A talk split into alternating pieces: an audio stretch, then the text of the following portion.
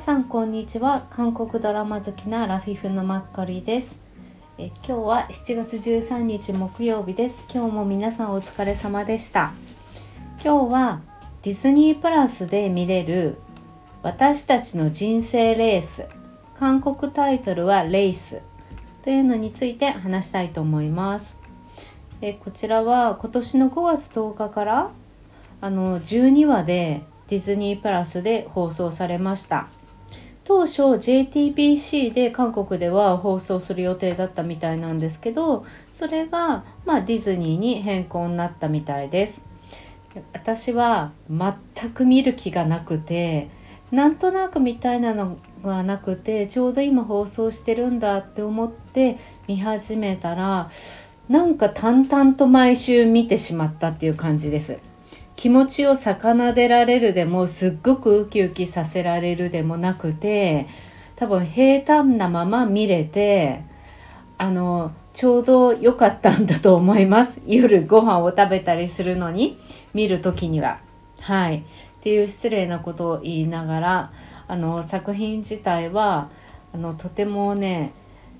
みんな出てる人たち出演者もちろん俳優さんもですけど役柄もみんなもともと人がいいんだろうなっていうのを会社の中でなんとなく最初お互い牽制し合いながらも人の良さを感じられるドラマでした。うん、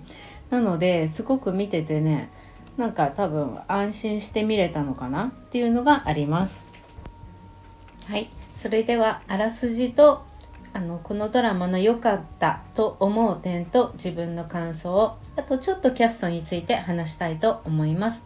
まあ、簡単なあらすじです、えー、ディズニープラスから拝借します。学歴や家柄どれ一つをとっても誇れるもののない人生だが仕事への情熱だけは誰にも負けないタクユンジョ。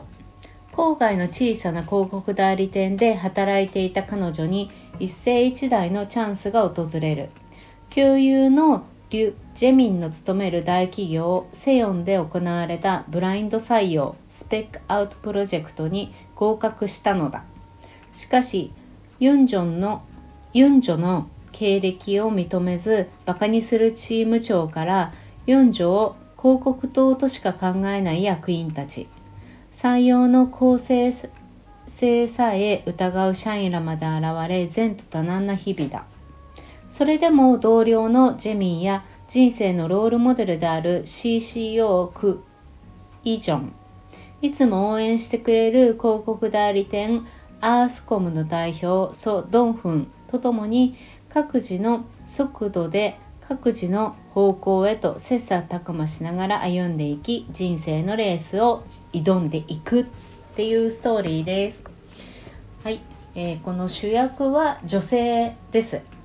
パク・ユンチョさんっていう方ですね。イ・ヨニさんです。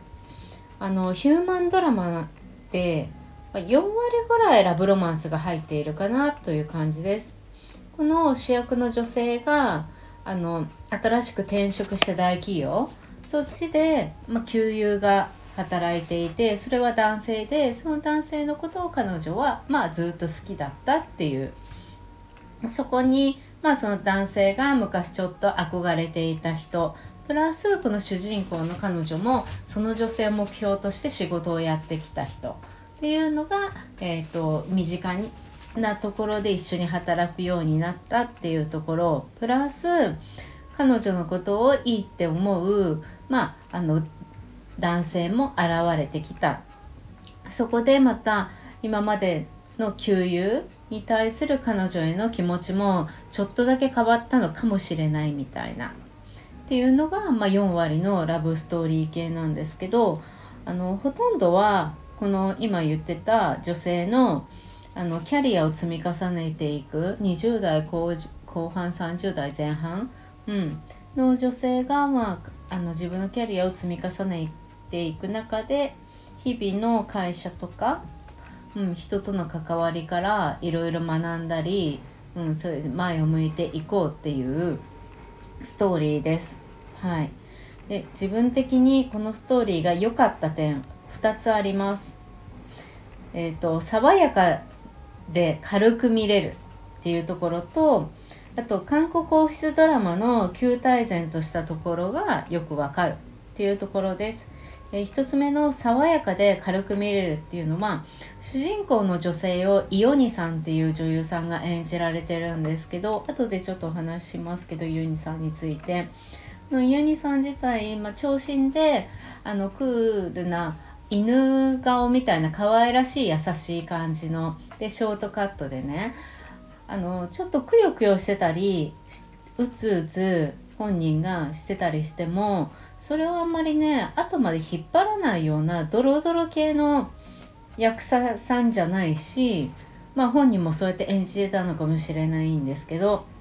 爽やかなんですよ。常に画面が全て。このドラマ全体。あのここれの広告ポスターとかもブルーベースなんですけどみんなスーツ着てるけどだかこのね通りのままの軽い爽やかな感じでドラマ全体が常に私あの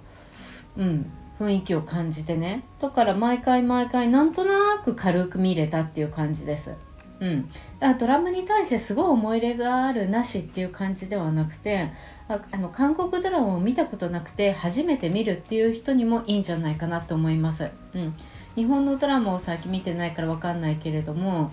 あのあんまり韓国韓国みたいな感じの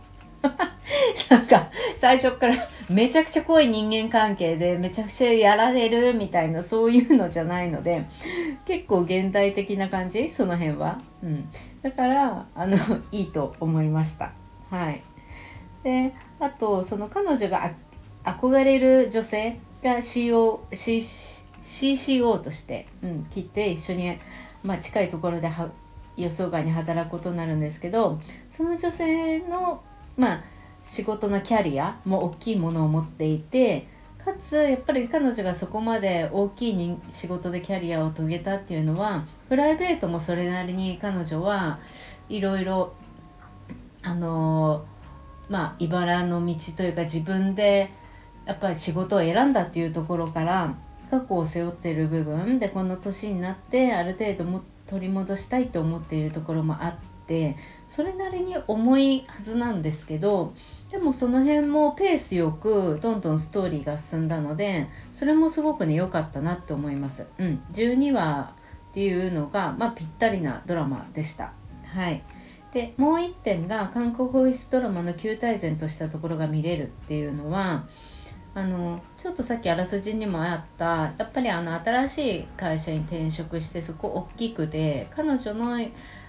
ぱりまあ学歴とかその経歴を認めようとしない、うん、やっぱりその自分たちの会社自体を多分ブランドだと思ってたりする部分もあったりあとすごくヒエラルキーがある組織だったり下からの意見は一応聞くけど結局上の、うん、課長部長の話で通るみたいなそういう感じの会社になったりしてあとあの上司の男性の方もあの多分本来本来っていうかまあいい人なんですよ。その役を長班長さん長班長さんが演じててお子さんと奥さんを海外にあの送って彼自身はソウルで働いて仕送りをしてるっていうお父さん。で会社はやっぱり会社であの進級するように一番それを志して自分の仕事を回してたり部下たちを動かそうとしたりしてるっていうところでやっぱりあの仕事をメインにしていきたい今のその部下たちの年代の人にとってはちょっと微妙って思うところがある。その辺の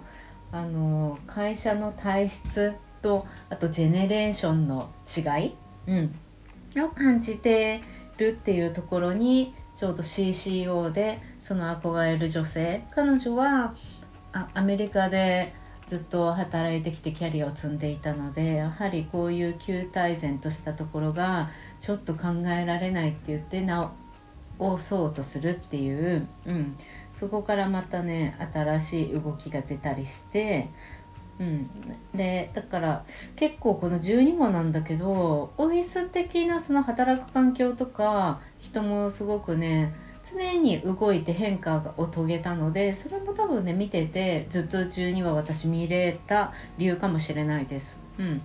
なのであのいつまでも韓国のその会社の雰囲気は変わらないずっと重いとかじゃないので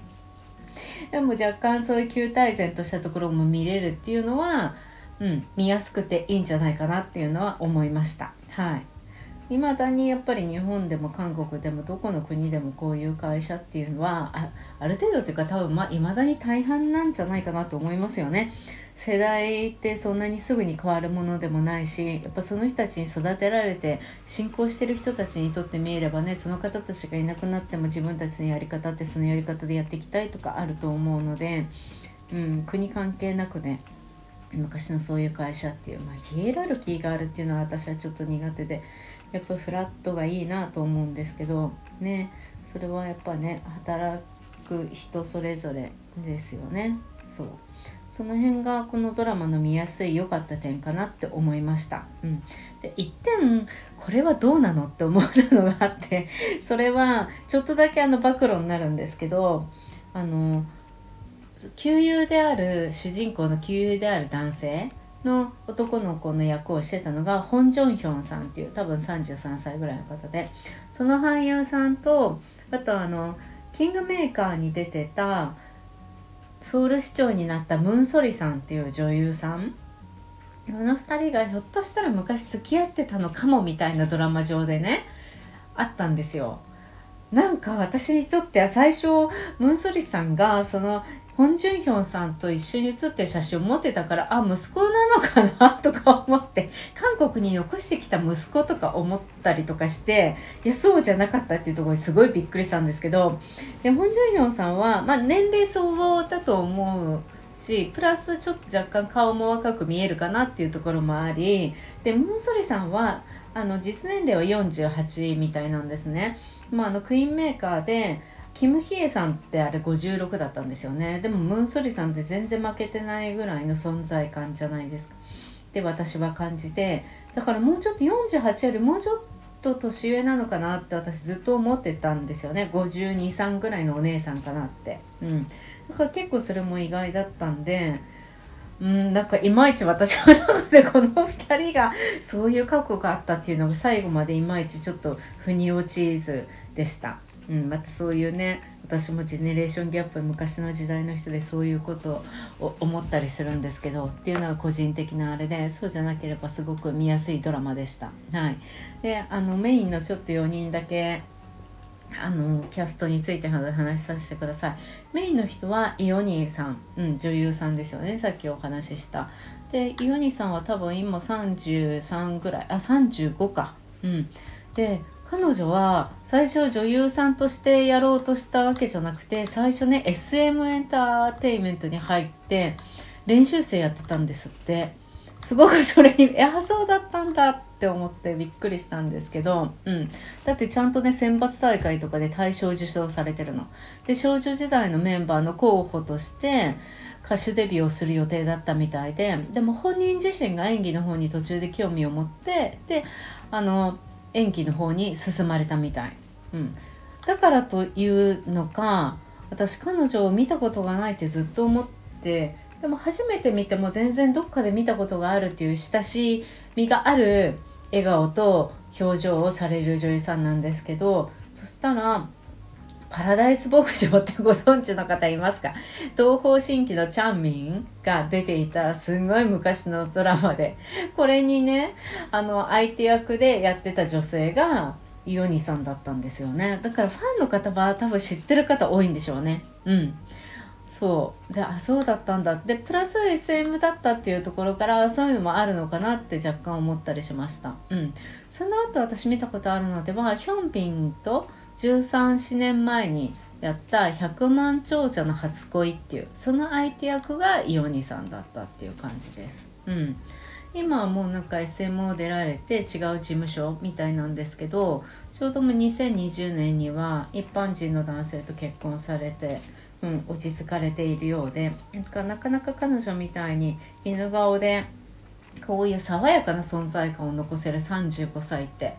うん、なかなかいないですチョン・ユミさんとかも若いしあのイソジンさんたちのねグループに入ってるはいグループに入ってるって変な言い方になっちゃうんですけど私もすごいチョンユミさん好きですごいいいお姉さん。うん、でまたチョンユミさんとは全然違う雰囲気で、うん、すごいヨニさん若いし軽い雰囲気なんでなかなか貴重な女優さんだなって思います。はい、で相手役のもう一人の男性がホン・ジョンヒョンさんです。私すっごいこの顔見たことあるってすごい思って思ったくせに1個しか見たことがなかったんですけどドラマそれもまたねあの結構前のあの週末ドラマだったんですよ2019年の「世界で一番可愛い私の娘」っていうドラマであのずっとだから多分すごい見たことあるって多分そのドラマってもう50話とかすごいあるから多分すごい見てたからなんでしょうね。うん、それのねあの、ま、主演をやってたのがペントハウスでチョン・ソジン役をやっていたキム・スヨンさんなんですね。うん、でキム・スヨンさんの相手役としてこのホン・ジョンヒョンさんが出てきました。でホン・ジョンヒョンさんこの時も多分結構いい絵柄の男性として出てきた気がする。うんうん、そう確かにあの頃の方が表情が結構顔が濃いからあの頃の方があんまり表情がなかったかも一生懸命演じてたんだけどだから今回やっぱりうんなんか年相応ですごいいい感じになし自然になったんだろうなって改めて思うと、うん、それを感じます。はいであとそのみんなが憧れる女性のでホン・ジョンヒョンさんとひょっとしてっていうその過去がある女性を演じたのがクイーンメーカーであの結構有名になったんじゃないかなと思う。ムンソリさんです。はい、ムンソリさんねすごい今回はねおかっぱぐらいでクイーンメーカーの時ってロングでしたっけ？うん。どうでしたっけ？そう。レースで今回はあのおかっぱぐらいですごくねいい清い感じです。またこれも。うん。なんか今回なんかどうやって出てくるのかなって思ってちょっとだけなのかなって思ったんですけど結構すごくね比重が重い役ですごい良かったです。はい、でムンソリさんの昔の旦那さんの役の方もよく見る方なんですけど今回出番はちょっとだったんですけどすごくねうん良かった。娘さんもよくて3人その2人、うん、お父さんと娘さんが出てくる加減もすごく良かった。はい。で私ムーンソリさんってすごいいろんなとこで見たことあるって思ってたんだけどあんまりこれもね多分いろんなとこで見てるちょいちょい見てるんだろでしょうけどあのメインで初めて意識したのはクイーンメーカーだったんでそう。でその前にね何を見てたんだって思ってたら「あの青い海の伝説」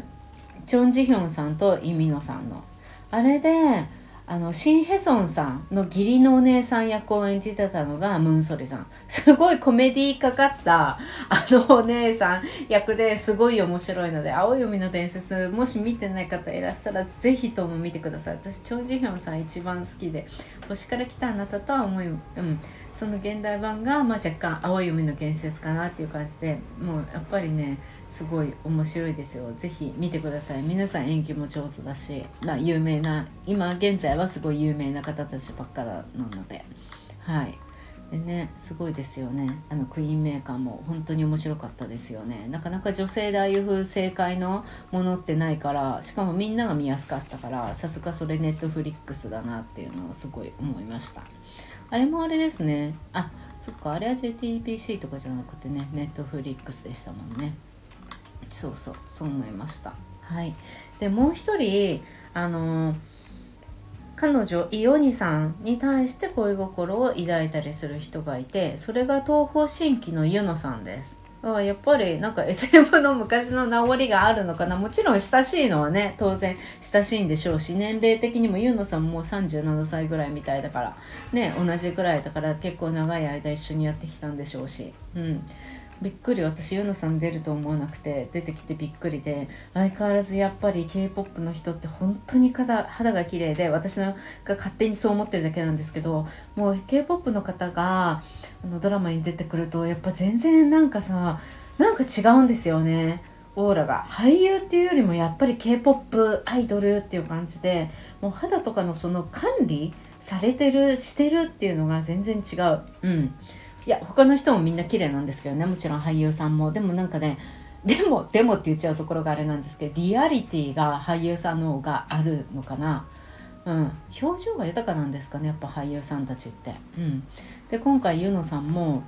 あのすごくスマートなあの会社の代表の役で大体ほとんどスーツでしたしあのユニさんに対して常に紳士的な感じでカジュアルビジネススタイルがすごく似合う、うん、かっこいい男性で出てきてました。で私の中ではすごい気になったのが記憶に残ったのがユノさんのセリフの言い回し。なんか発音がねなんとなく発声がすごく独特だなって私には感じました。私韓国語全然わからない上でそんなこと言っちゃって私の耳にだけそう聞こえるんだと思うんですけどなんとなくユノさん独特の、うん、言い回しななんかセリフの言い方だなって思いました、うん、あと英語で電話を結構長い、うん、時間話すのもあったんですけどそのね英語の発音も韓国俳優さんたちの英語の発音もあるけどでも今回すごいユノさんのねその時間帯が長かったのかなんとなくすごいね気になりました。うん。そうそう。まあね日本人と韓国人全然英語の発音違うからそれはすごくあると思うんですけど、えー、最後にちょっと監督と脚本家さんだけ紹介させてください。監督はイ・ドンユンさんっていう監督さんで過去 MBC がほとんどです。あのちょうど2021年にあ先輩そのリップスティックを塗らないでっていうその JTBC のそれの監督をされてそれが初めて他局、うん、という感じでその前は全部 JTB あごめんなさい MBC です。私が分かるのが「あの愛はドックンドックン」っていう